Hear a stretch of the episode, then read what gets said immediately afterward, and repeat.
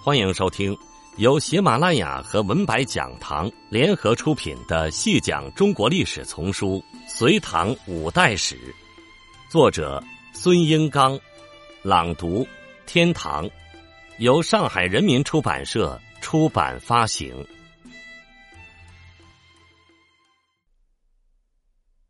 第十五集，中国本来的宇宙观，在佛教传入后。受到巨大的挑战。中国人认为自己处于世界的中心，而印度传来的新知识则认为印度处于中心，而中国是边鄙之地。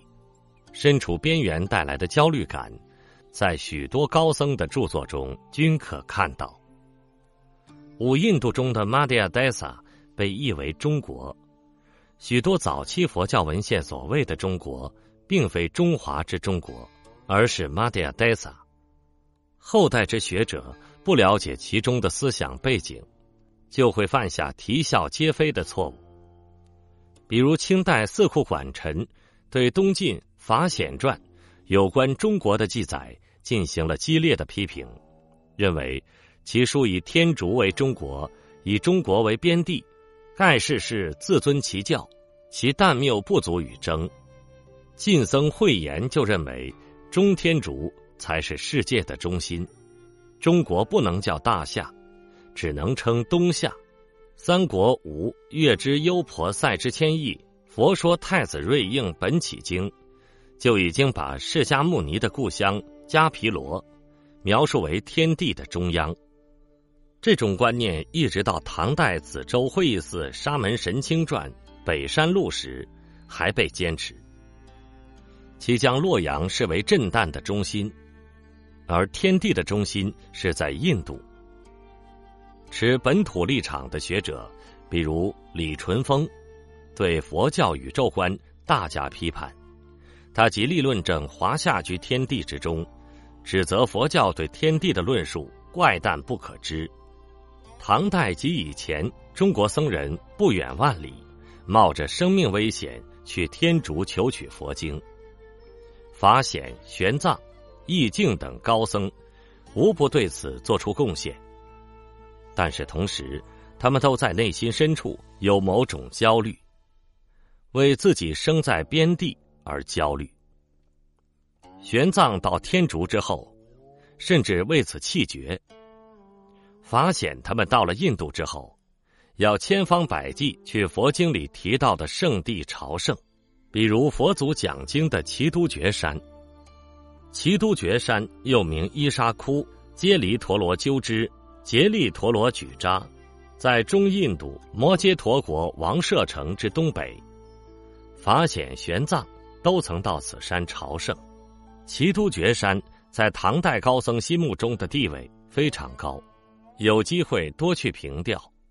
高宗上元二年（公元六七五年）。至则天光宅元年（公元六八四年），义净住那烂陀寺，十载求经，常与无形同游旧岭及齐都觉山，又在王舍城怀旧，赋诗述怀，写下了杂言，一三五七九言诗，其中杂言即作于齐都觉山，其词有云：“观画岐山顶。”留地古王城，七宝仙台王救济，四彩天花绝雨声。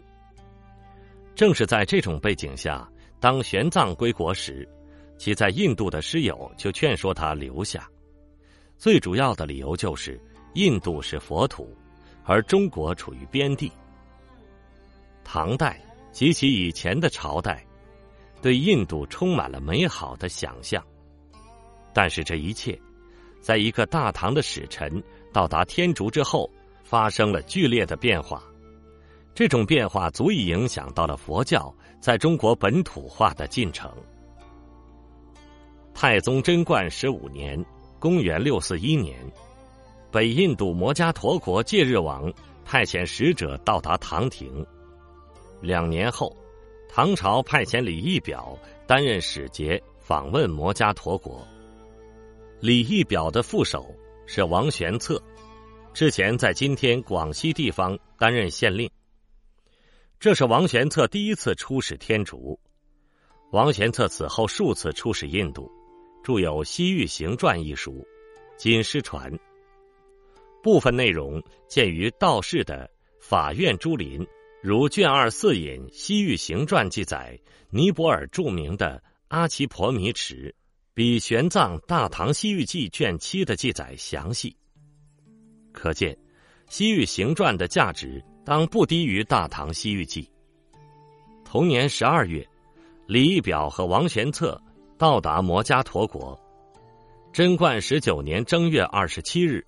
抵达王舍城，王玄策等人登上齐都绝山，于是乐石为名。其词有云：“大唐出阵，鹰图龙飞，光宅率土，恩坛四夷，画高三五，德迈宣熙，高悬玉镜，垂拱无为。”在佛祖讲法处乐石纪念，言辞却用出阵、龙飞、光宅等。带有中国本土天人感应思想的字眼，这一历史场面背后的思想内容之丰富，自不待言。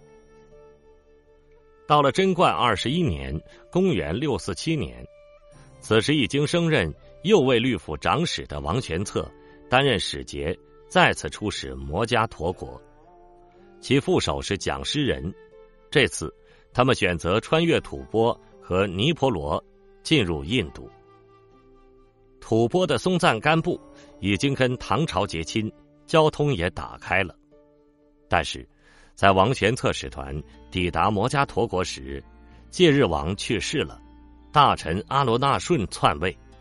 不知出于何种考虑，阿罗那顺袭击了使团，王玄策和蒋师人逃到吐蕃，向松赞干布求援。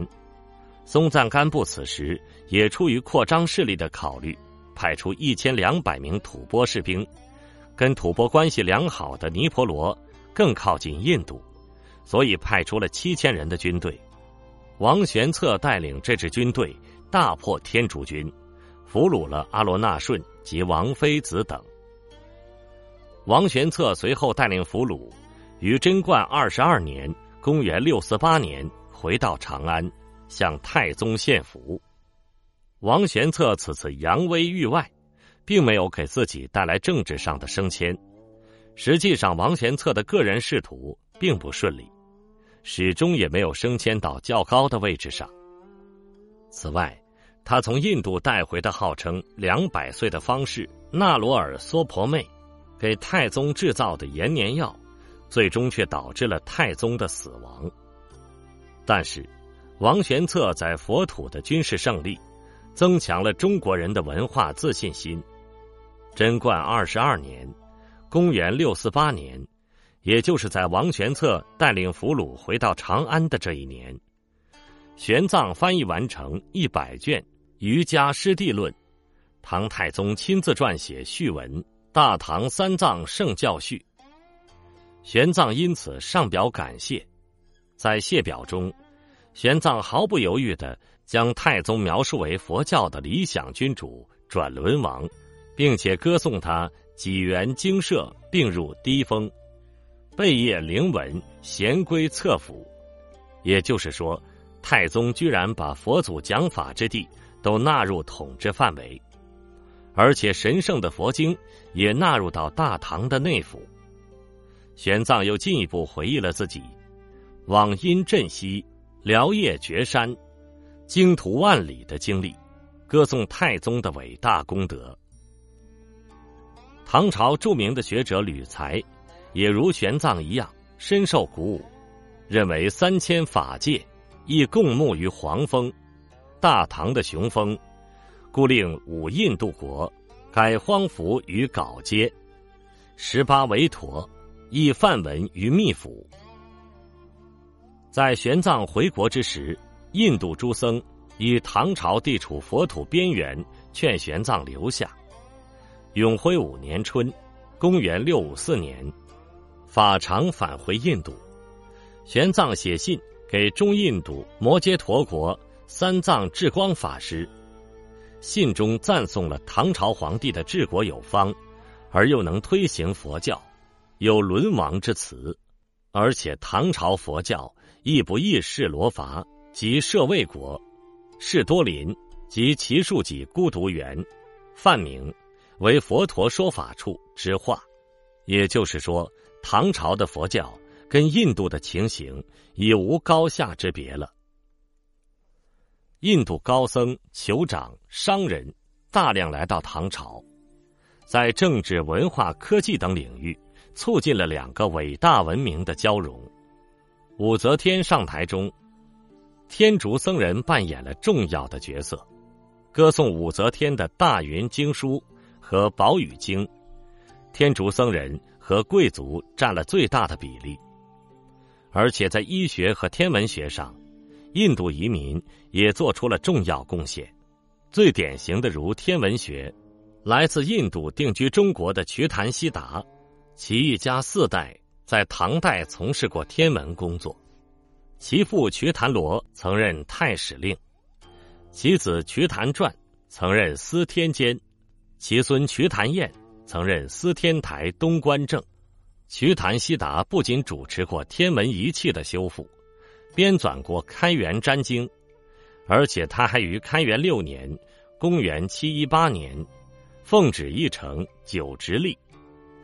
九直就是九曜，九直历是根据几部印度历法编译而成的一部历法，其引进了印度天文学中的一些先进的内容，如周天三百六十度和六十进位的圆弧度量法、黄平象限等概念。以及太阳远地点位置、黄白焦点运动周期等，比汉历精确的数据。听众朋友，这一集就为您播讲到这里，感谢您的收听。